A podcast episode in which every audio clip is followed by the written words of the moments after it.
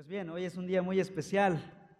Celebramos la resurrección de nuestro Señor Jesucristo. Y por ello estamos aquí presentes domingo tras domingo, celebrando la resurrección del Salvador. Eh, y para eso, hoy vamos a tener una pausa en nuestro estudio de Romanos.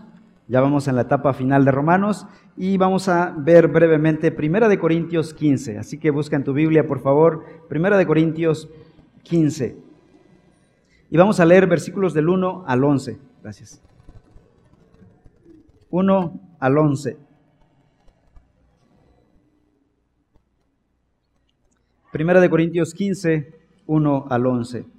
Y aquí la palabra del Señor dice, Ahora les hago saber, hermanos, el evangelio que les prediqué, el cual también ustedes recibieron, el cual también están en el cual también están firmes por el cual también son salvos, si retienen la palabra que les prediqué, a no ser que hayan creído en vano.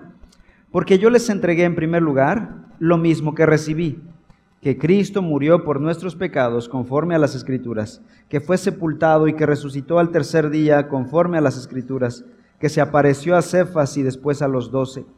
Luego se apareció a más de quinientos hermanos a la vez, la mayoría de los cuales aún viven aún, pero algunos ya duermen. Después se apareció a Jacobo, luego a todos los apóstoles, y al último de todos, como a, un, a uno nacido fuera de tiempo, se me apareció también a mí.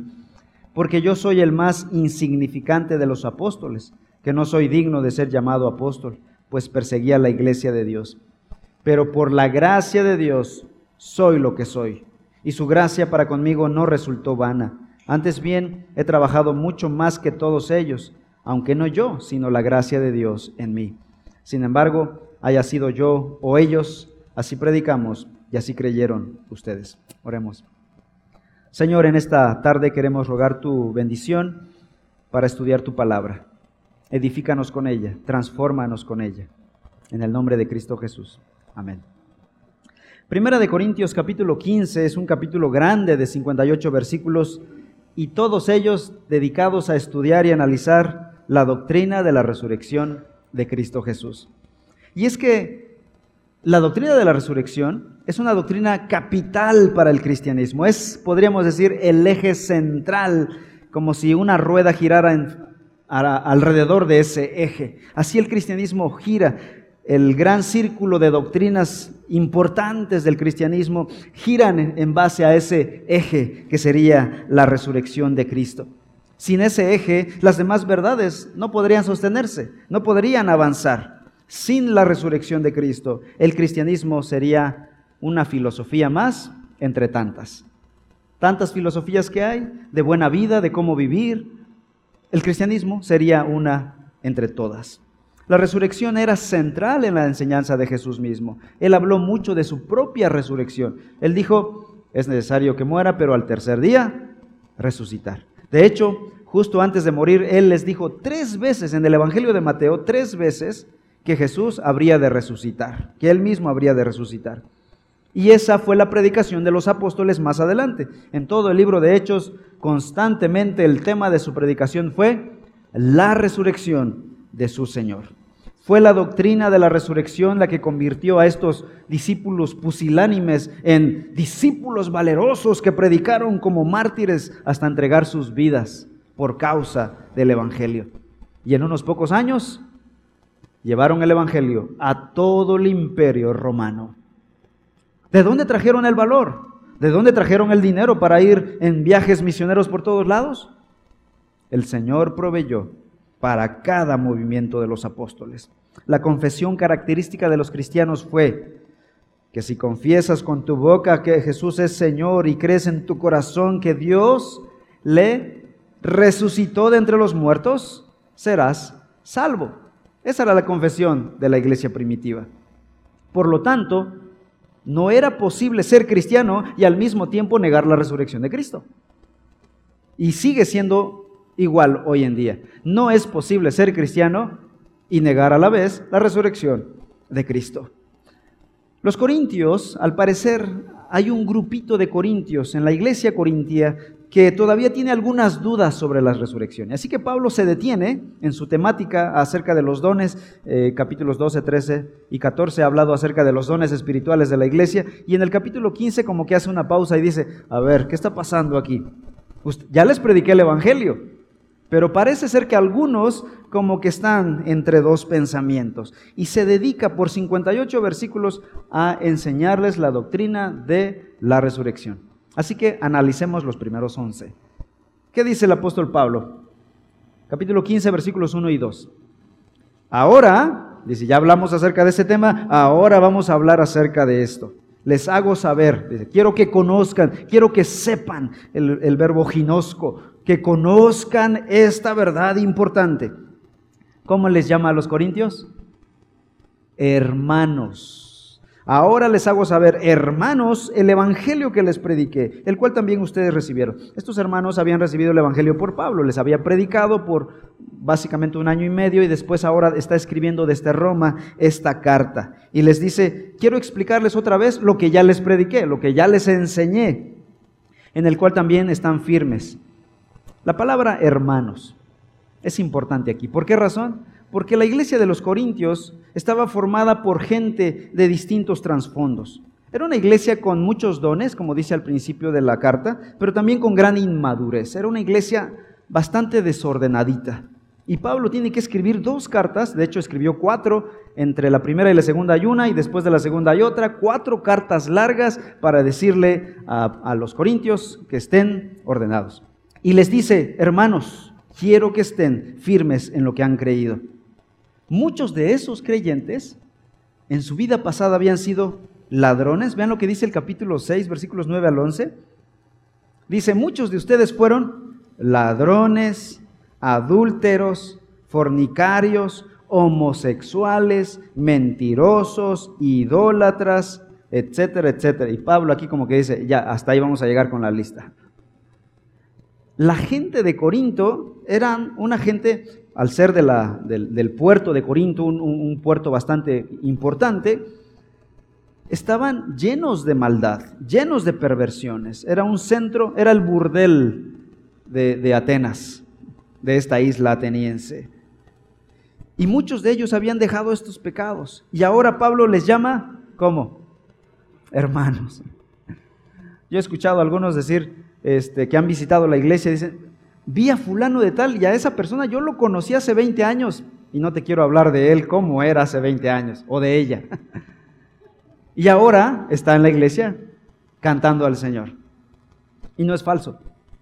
Esta es la obra de Dios. Dios puede transformar a, a perversos, paganos, en hermanos en Cristo Jesús. ¿Quién puede hacer tal cosa? ¿Quién hizo este cambio? Solamente un Cristo vivo y resucitado. No lo puede hacer un Salvador muerto. Solamente alguien que tiene poder para haber vencido a la muerte, poder transformar corazones de personas perversas.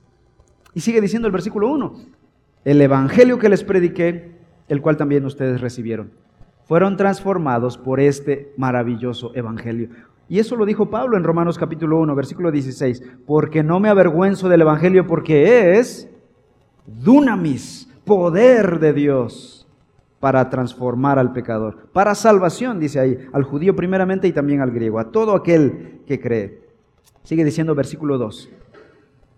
Por lo cual también son salvos. ¿Quién pudo salvar a estos corintios? El Evangelio. Ahora dice la siguiente cláusula hay un sí condicional. Si retienen la palabra que les prediqué, a no ser que hayan creído en vano, dice Pablo. Y es que al parecer, por esta frase, habían algunos corintios que todavía como que andaban divagando entre dos pensamientos, como que sí estaban en la iglesia y como que estaban en el mundo, como que sí querían honestidad, pero todavía regresaban a su vida de ser ladrones, adúlteros, de hecho había un fornicario ahí, Pablo dice en el capítulo 4 al 6, les instruye cómo disciplinar a este que está fornicando todavía. Ese, ese antiguo estilo de vida ya no debe existir, dice el apóstol Pablo. Y entonces, esta gente parece que había tenido un acercamiento al Señor, pero meramente intelectual. Pero no habían confiado en Cristo. Como dice Santiago capítulo 1, capítulo 2, perdón, ¿crees que Dios es uno? Bien haces, pero también los demonios creen. Es decir, hay un creer que es solamente intelectual. Reconocer a Cristo pero no ser salvo. Y los corintios, al parecer, había un grupito que habían reconocido a Cristo, pero no lo habían recibido, no habían sometido su vida a Él, no perseveraban en Cristo, no eran salvos totalmente. Por esa razón no retenían la palabra, no estaban reteniendo la palabra que Pablo les había predicado, la hacían a un lado. A ellos Pablo les va a mostrar algunas evidencias de la resurrección de Cristo para confirmar su salvación. Y a partir del versículo 3 en adelante empieza una lista de evidencias y de testimonios para confirmar que Jesús efectivamente resucitó. Hermanos, estamos frente a una verdad absoluta, no frente a una filosofía, no a una posibilidad de que Cristo haya resucitado. De hecho, a lo largo de los dos mil años de la historia, han habido escritores, han habido filósofos, han habido herejes que han tratado de desmentir, dicen ellos, la falsedad de la resurrección de Cristo Jesús. Hace un par de años leí un libro eh, que se llama Evidencias que exigen un veredicto. Y se trata de un abogado de Nueva York, uno de los más importantes de los bufetes de abogados en, Nueva York. Y se dedicó precisamente a investigar la resurrección de Cristo, pero no porque creía en Cristo, sino porque no creía en Cristo. Curiosamente, Lee Strobel era un ateo empedernido, cuya esposa se convirtió al cristianismo. Eso sí es terrible, ¿no? Que un ateo, la esposa se le convierte al cristianismo. Y ahora estás durmiendo con el enemigo. y entonces este abogado lo que se dedica es a investigar y viaja por todo el mundo buscando todas las evidencias arqueológicas, científicas, eh, documentos de toda clase, de toda índole. Y el producto final es un librote gordo que se llama Evidencias que exigen un veredicto. Y en ese libro Listrobol pasa de los primeros capítulos de ser el ateo escéptico al que probablemente eh, exista un Dios. Y cuando llega al final del libro, él se constituye en cristiano. Y Listrobol al final se convierte en pastor de una iglesia. Aquel que quería desmentir las evidencias de la resurrección de Cristo, termina convertido. Y esta es la historia que se ha repetido una y otra vez a lo largo de la historia. En Escocia pasó lo mismo con otro intelectual filósofo ateo, quien se dedicó a estudiar la Biblia, dijo, voy a estudiar esa Biblia solo para enseñarles a los ignorantes que no es verdad. Oh, sorpresa. La palabra de Dios dice Hebreos 4:12 que es palabra viva, es viva y eficaz, y es más cortante que toda espada de dos filos que transforma el corazón. Y estos hombres que han jugado con fuego han terminado quemados por la palabra de Dios. No juegues con esta palabra. Y dice Pablo, algunos de ustedes están como que jugando todavía. Bueno, vamos a hablar acerca de la resurrección. Versículos 3 y 4. Porque yo les entregué en primer lugar lo mismo que recibí, dice Pablo. Yo no estoy inventando nada mío. Que Cristo, ¿qué hizo? murió por nuestros pecados conforme a qué cosa? Conforme a las escrituras, que fue sepultado y que resucitó al tercer día, conforme a las escrituras. Pablo llama al primer testigo.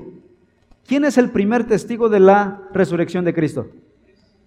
Son las escrituras. ¿Qué escrituras manejaba Pablo en este tiempo? No existía el Nuevo Testamento porque se estaba escribiendo apenas.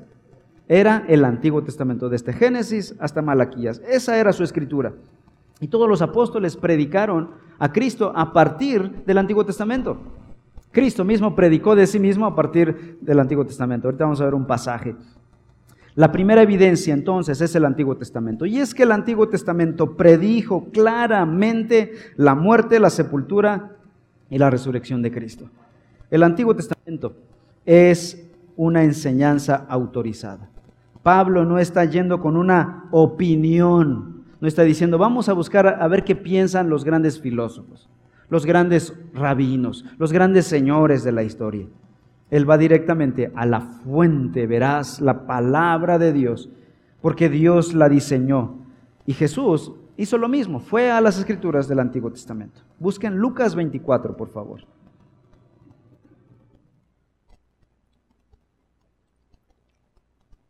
Lucas 24.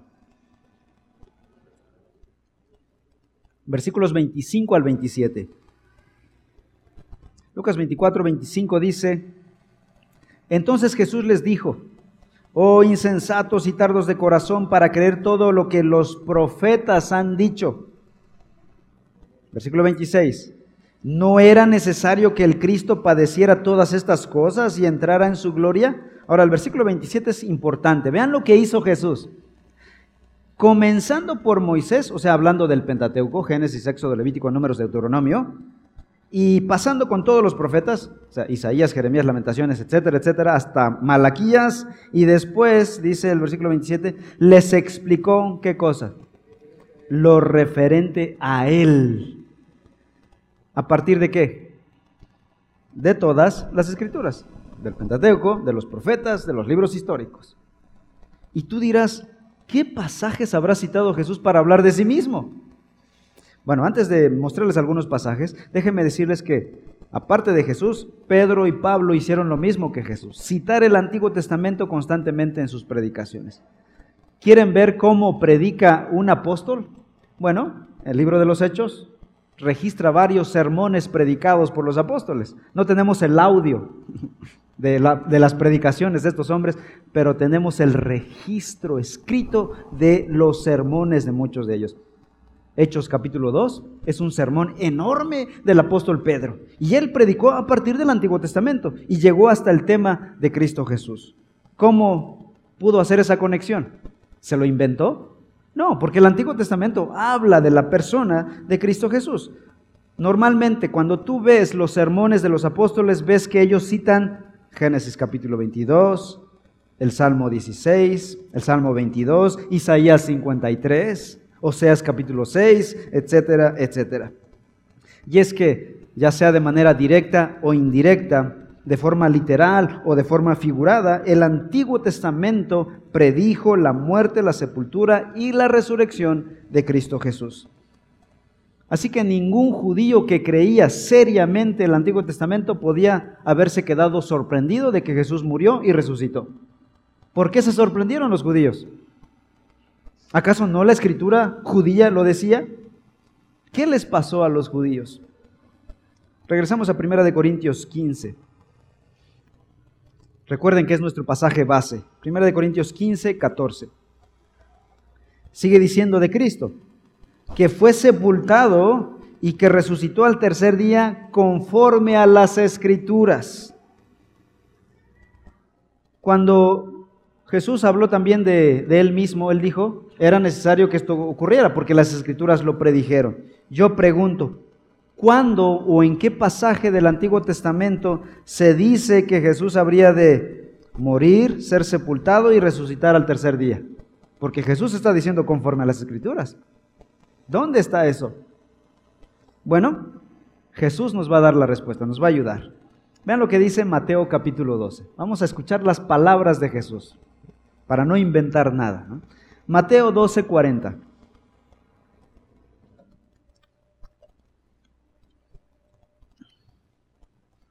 Dice, Mateo 12:40, porque como estuvo Jonás en el vientre del monstruo marino tres días y tres noches, así estará el hombre. Aquí Jesús todavía no ha sido muerto. Está enseñando. ¿Y qué está diciendo? Así estará el Hijo del Hombre tres días y tres noches en el corazón de la tierra. Déjenme decirles que Jonás tuvo un propósito en su vida y en su ministerio. ¿Para qué existió Jonás? ¿Creen ustedes que nada más Dios quería impresionar a los niños cuando les contáramos la historia de Jonás fue tragado por un gran pez? No, tenía un propósito más profundo. Y ese propósito era apuntar a la muerte, sepultura y resurrección de Jesús. Para eso existió Jonás, para eso fue tragado por ese gran pez. Incluso la desobediencia de Jonás fue usado para profetizar la venida de Jesús, porque fue tragado a causa de su desobediencia, ¿verdad? Él en vez de ir a Nínive se fue a Tarsis.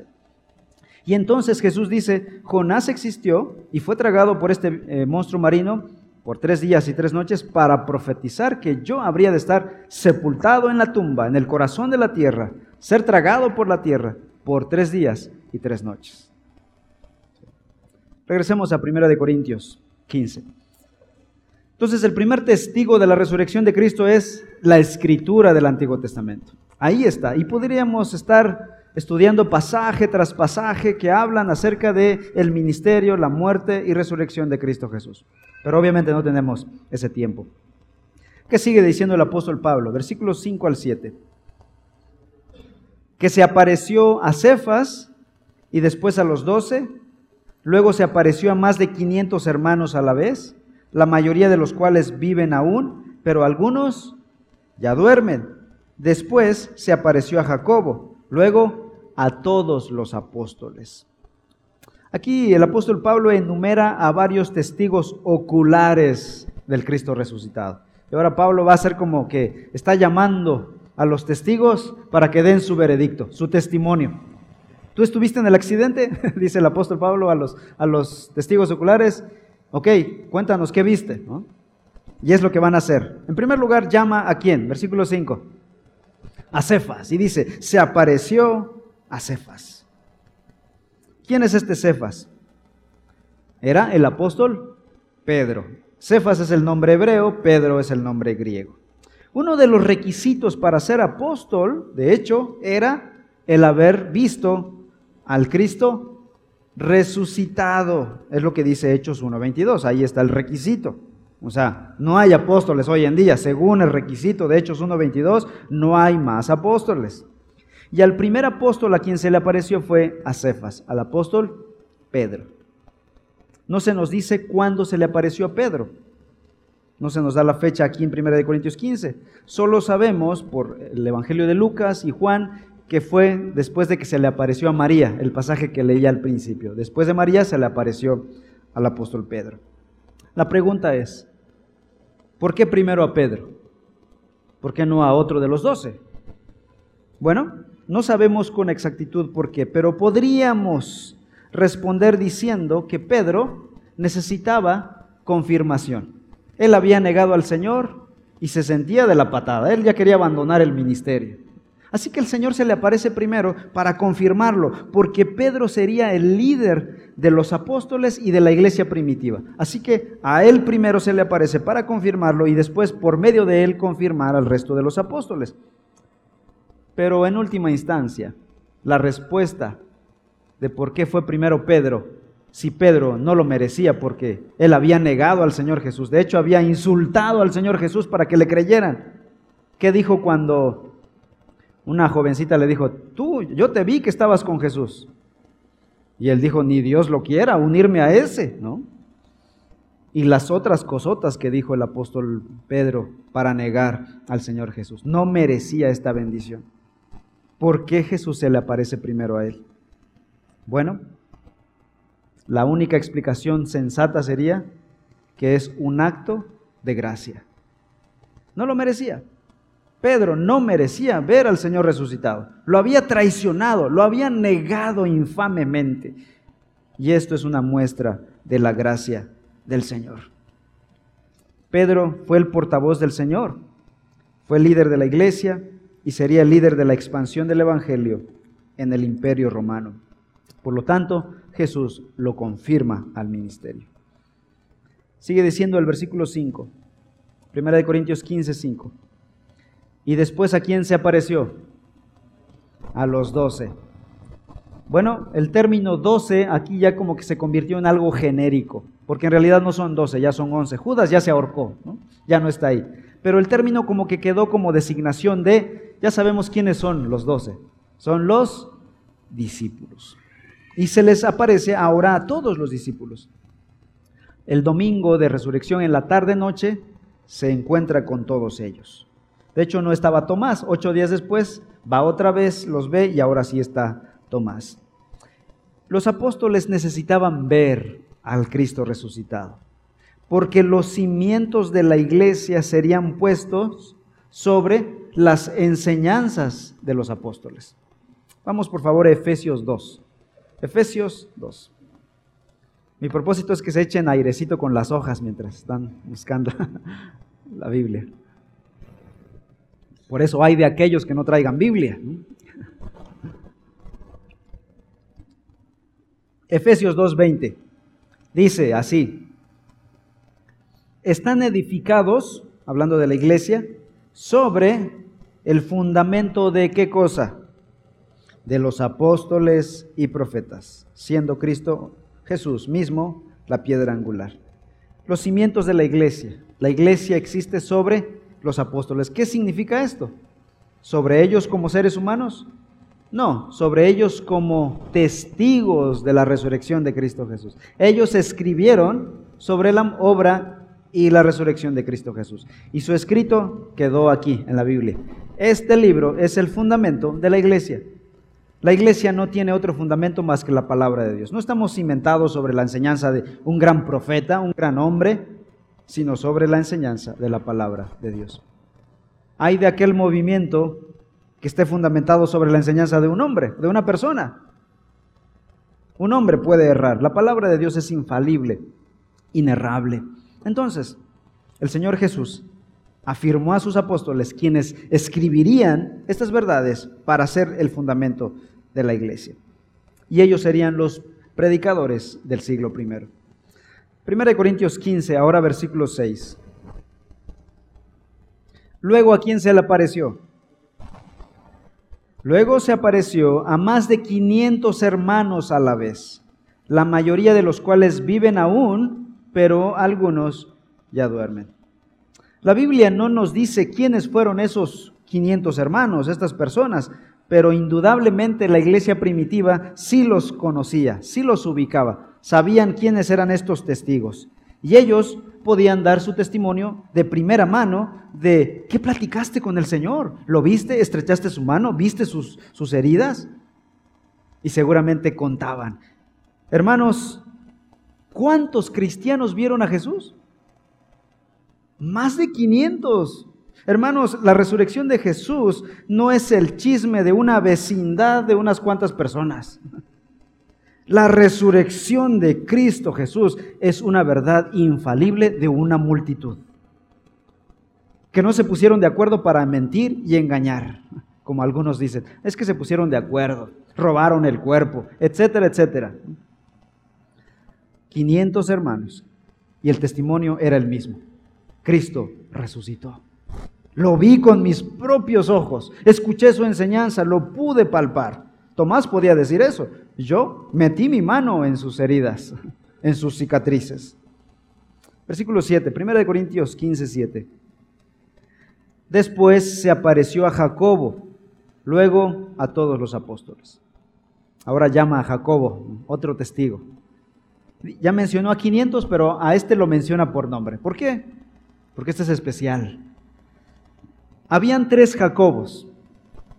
Uno era el Jacobo, hijo de Zebedeo, era un apóstol del Señor, un discípulo del Señor. Otro era Jacobo, hijo de Alfeo, también discípulo del Señor. Y un tercero, Jacobo, el medio hermano de Jesús. ¿A quién de estos tres Jacobos se le manifestó Jesús? Jacobo, el hijo de Zebedeo, había sido asesinado muy pronto en la iglesia primitiva. Y ya se le había aparecido con, junto con los doce. Después, el hijo de Alfeo se le había aparecido también junto con los doce. Y entonces es probable que este tercer Jacobo, el hermano de Jesús, haya sido el que se menciona aquí en el versículo 7. Y la pregunta es, ¿por qué se le apareció a uno de sus hermanos? Bueno, Probablemente porque aparte de que era su propio hermano, Santiago llegaría a ser, o Jacobo, Jacobo, Santiago es lo mismo, Jacobo es hebreo, Santiago es el, griego. este Jacobo llegaría a ser un líder de la iglesia. En el libro de Hechos se dice que Santiago llegó a ser una de las columnas de Jerusalén. Lo interesante es que este Jacobo, cuando él había sido el hermano de Jesús y Jesús estaba vivo y estaba enseñando en la tierra, él era un escéptico. Él nunca creyó en su propio hermano. Es más, si ustedes leen el capítulo 7 del Evangelio de Juan, van a poder notar que hasta se burlaba de su hermano. Se reía de él. Vemos ahí una actitud burlesca de este individuo hacia su propio hermano. Pero, ¿qué pasa cuando ves al muerto vivo otra vez? El escepticismo desaparece, señores. Y es lo que pasó aquí. Lo mismo le pasó a Pablo. Pablo era un escéptico, perseguidor de la iglesia, hasta que vio a Jesús resucitado. Hechos capítulo 9. ¿Qué le pasó a Pablo? Se convirtió totalmente. Ser escéptico, continuar escéptico después de ver al resucitado, imposible. Y es lo que pasó con Santiago. Este escribiría la carta de Santiago. La carta de Santiago fue escrita por el hermano de Jesús. Esto es una evidencia de la resurrección, hermanos. Santiago era un escéptico. Él no creía en su hermano como Jesús el Mesías. No creía que fuese el Mesías. Decir, mi hermano es el Mesías, imposible. Esto es una prueba a favor de la resurrección, porque un escéptico, ¿qué es lo que va a hacer? Va a negar la resurrección. Pero ¿qué está diciendo aquí Santiago? Él está afirmando la resurrección. Con su vida convertida al cristianismo, es una afirmación viva y después con su escrito, la carta a, los, a, Santiago, es una afirmación viva de la resurrección de Cristo Jesús. Bueno, sigamos. Primera de Corintios 15 ahora, versículos 8 al 10. Y al último de todos, como a uno nacido fuera de tiempo, se me apareció también a mí. Porque yo soy el más insignificante de los apóstoles, que no soy digno de ser llamado apóstol, pues perseguía la iglesia de Dios. Pero por la gracia de Dios soy lo que soy. Y su gracia para conmigo no resultó vana. Antes bien, he trabajado mucho más que todos ellos, aunque no yo, sino la gracia de Dios en mí. Pablo o Saulo de Tarso, no perteneció al grupo original de los discípulos de Jesús. Y por eso muchas veces lo acusaban de no ser un verdadero apóstol. Decía, tú eres un pseudo apóstol o eres un apóstol de segunda. Y Pablo soportó cada burla acerca del tema, pero cuando predicaba se notaba que sí había visto al Cristo resucitado. Pablo había sido un perseguidor, un incrédulo, un perseguidor de la iglesia pero aún así tuvo la fortuna de ver con sus propios ojos a Jesús. Hechos capítulo 9. Busquen por favor Hechos 9.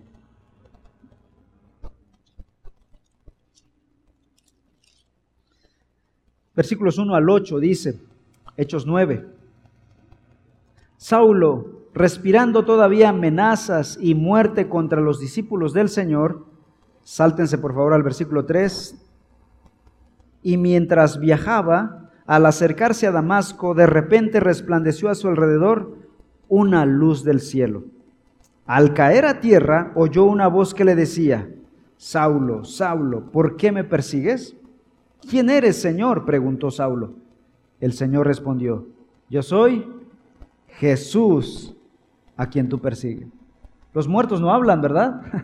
pues aquí está hablando con Pablo. Y no es un no es un fantasma, no es un espíritu, es el Jesús resucitado. Corporalmente se le presentó a Pablo, obviamente ya glorificado, con una luz incandescente, y Pablo quedó ciego. Este hecho marcó la vida de Saulo.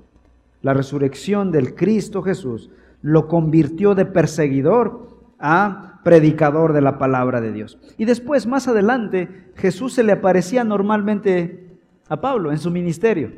Vean, por ejemplo, capítulo 18, vamos a Hechos 18, donde Jesús nuevamente se le aparece a Saulo y platica con él. Hechos 18, 9 y 10 dice, por medio de una visión durante la noche, el Señor le dijo a Pablo, no temas, sigue hablando y no calles, porque yo estoy contigo y nadie te atacará para hacerte daño, porque yo tengo mucha gente en esta ciudad. Vamos al 23, Hechos 23, 11. Hechos 23, 11. A la noche siguiente, el Señor, otra vez, se le apareció a Pablo y le dijo, ten ánimo, porque como has testificado fielmente de mi causa en Jerusalén, así has de testificar también en Roma. Así que Pablo vio al Señor Jesús. Y esto, según Hechos 1.22, donde se establece el requisito para ser apóstol, ¿cuál era el requisito para ser apóstol? ver a Cristo resucitado. Esto lo constituyó a Pablo en apóstol. Y según el libro de Gálatas, la carta de Gálatas, el capítulo 1 y el capítulo 2, nos dice que Pablo estuvo con Jesús aproximadamente tres años.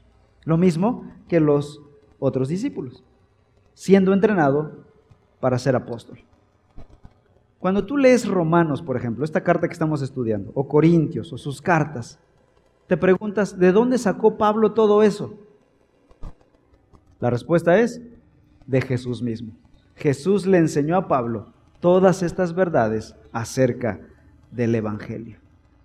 Y Pablo dice ahora en Primera de Corintios, por eso soy llamado el más insignificante de los apóstoles.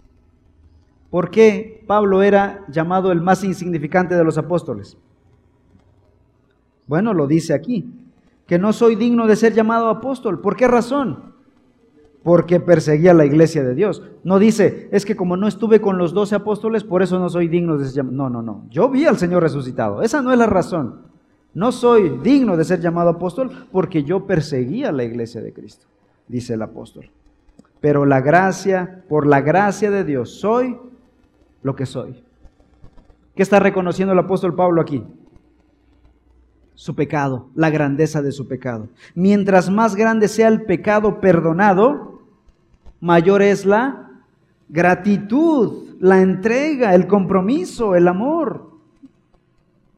Mientras más consciente estás tú de dónde te rescató el Señor, eres más humilde, eres más agradecido, más comprometido con el Señor. La gente que no vive para el Señor de manera comprometida no ha entendido de dónde ha sido sacado o no ha sido sacado de ese pecado condenable ese pecado que condena su vida a una eternidad sin Dios en el infierno eterno. Cristo ya lo pagó en la cruz. Y cuando entiendes eso, vives agradecido con el Señor para siempre. Versículo 10 ahora, 1 de Corintios 15, 10. Y su gracia para conmigo no resultó vana. Antes bien he trabajado mucho más que todos ellos, aunque no yo, sino la gracia de Dios en mí. Yo pregunto, ¿quién ha sido perdonado por pecados pequeños? Alguien que diga, mis pecados son pequeños en comparación de mi vecino. Nadie, hermanos. Todos hemos pecado de la misma manera. Hemos ofendido a nuestro Creador, a nuestro Dios. Y nuestro pecado es condenable. Por cuanto todos pecaron, dice Romanos 3:23, están destituidos de la gloria de Dios. Todos estamos condenados al infierno eterno. Nadie ha sido perdonado por pecados pequeños. Así que nuestro pecado es inmenso. Y si hemos sido perdonados por ese pecado inmenso, hemos sido perdonados de manera inmensa. Así que deberíamos seguir el ejemplo de Pablo. El ejemplo de Pablo es entrega, gratitud, sacrificio, compromiso, con su Señor. El poder de la resurrección de Cristo había producido grandes cambios en la vida de Pablo. Específicamente tres. Primer cambio en la vida de Pablo. Su profundo conocimiento de su propio pecado. Antes de ver al Cristo resucitado, ¿cómo se consideraba Pablo a sí mismo? ¿Como malo o como bueno? Como bueno como excepcional, de hecho. Él decía, yo soy hebreo de hebreos, de la tribu de Benjamín, circuncidado al octavo día, es decir, al pie de la letra ha sido llevada mi vida. Yo diezmo todo lo que se pueda. Soy, en cuanto a la ley, irreprochable. Antes de conocer a Cristo, él se consideraba perfecto. Hermanos, una persona que no ha visto, no ha tenido un encuentro con Cristo, se considera justo a sus propios ojos. Pero cuando Pablo vio la luz y la gloria de Cristo Jesús resucitado, esa imagen perfecta que tenía de sí mismo, se vino abajo y vio al verdadero Pablo. Las personas que tienen un encuentro real con Jesús se ven como son realmente. Y dicen, ¿Qué tipo de monstruo soy? Merezco toda la ira de Dios. Merezco el infierno eterno y muchos infiernos para siempre jamás. Pablo había entendido la gravedad de su pecado, esa autojusticia, esa autorrectitud, esa automoralidad, se vinieron abajo. Y ahora se reconocía a sí mismo como el peor de todos los pecadores, el último de los apóstoles, el más insignificante. ¿Dónde quedó el gran Saulo de Tarso? Hermanos, el Evangelio nos permite ver quiénes somos en realidad. Segundo cambio, cuando Saulo vio al Cristo resucitado, experimentó una revolución en su carácter. ¿Quién era Saulo? Él mismo lo dice. Yo era un perseguidor de la iglesia y no estoy orgulloso de eso. Se convirtió de perseguidor de la iglesia a ser el más grande defensor de la iglesia. Pasó de una vida de odio a una vida de amor. ¿Qué dice Hechos capítulo 9? Saulo de Tarso, respirando aún amenazas, o sea, había odio en su, en su rostro, en su cara, en sus ojos, en sus dientes, se veía la ira. Y ahora se convierte en alguien que se deja maltratar por causa del Evangelio. Aquel que daba latigazos, ahora se deja latigar por causa del Evangelio. Pasó de ser opresor a ser siervo de todos, de ser encarcelador a ser libertador con el Evangelio. En tercer lugar, cuando Pablo vio al Cristo resucitado, experimentó una reorientación en su vida y en sus fuerzas. ¿No les ha pasado a ustedes eso? El día, el día en que creíste en Cristo, usabas tus energías, tus fuerzas, tu dinero para la perversión, para el pecado, para ti mismo. Y cuando Cristo cambió tu vida, reorientas todo, tus energías, tu agenda, tu vida misma. Ahora Pablo servía a los cristianos, servía, servía a las personas, ya no se servía a sí mismo. Toda su energía, todo su celo se canalizaba en servir al Señor y a los cristianos, a predicar el Evangelio. Aquel que se dedicó a promocionar su propia imagen, Aquel que se había dedicado a perseguir a la iglesia, ahora estaba predicando a Cristo crucificado. Es lo que dice al, principio del capítulo 15. Yo me dediqué a predicarles solamente el Evangelio. Conclusión. Versículo 11. Primera de Corintios 15, 11. Sin embargo, haya sido yo o ellos. Así predicamos y así creyeron ustedes. ¿Qué está diciendo Pablo aquí? Sea quien sea que les predique, lo importante es el mensaje del Evangelio. No importa el mensajero. Lo más importante no es el mensajero, lo más importante es el mensaje. ¿Qué mensaje están trayendo estos individuos? Están predicando el mensaje del Evangelio, de la resurrección de Cristo Jesús. Dice Pablo, yo no estoy convenciéndolos porque se trate de mí, yo soy su predicador. No, se trata del mensaje, no importa quién les predique el Evangelio. De hecho, Pablo no era el gran orador que pensaríamos. Vean lo que dice, vamos a 1 Corintios 2, regresemos al capítulo 2 y veamos una fotografía del predicador Pablo, de cómo predicaba. 1 al 5. Dice, por eso, cuando fui a ustedes, hermanos, proclamándoles el testimonio de Dios, no fui con superioridad de palabra o de sabiduría, es decir, no fui con el lenguaje rebuscado, porque nada me propuse saber entre ustedes excepto a Jesucristo y a este crucificado. Mi compromiso fue predicarles el Evangelio de Cristo y a este crucificado. Versículo 3. Vean cómo predicaba Pablo. Algo así como yo. Estuve entre ustedes con debilidad y con temor y mucho temblor. Versículo 4 y mi mensaje y mi predicación no fueron con palabras persuasivas de sabiduría, sino con demostración del Espíritu y de poder, para que la fe de ustedes no descanse en la sabiduría de los hombres, sino en el poder de Dios. ¿Dónde se vio el poder? ¿En la oratoria de Pablo? ¿En la imagen de Pablo? No, en el mensaje. Explicó de la muerte, sepultura y resurrección de Cristo. Ahí radica el poder del Evangelio. Hermanos, nosotros celebramos la muerte de Cristo porque resucitó. No celebramos la muerte porque se haya quedado ahí. Celebramos la muerte porque resucitó de entre los muertos. Y esa resurrección es el poder del Evangelio. Allí radica el poder del Evangelio. Allí radica el poder del mensaje. Nuestro mensaje tiene poder porque Cristo resucitó. Si Cristo hubiera resucitado, esta Biblia sería vana, letra muerta. El poder del Evangelio radica en la verdad de que Cristo resucitó. Y entonces nosotros los cristianos celebramos la tumba vacía. Mahoma murió el 8 de junio del año 632, a la edad de 61 años. Y su tumba es visitada por miles de peregrinos musulmanes cada año. ¿Para qué? Para llorar a su muerto, no para celebrar su resurrección.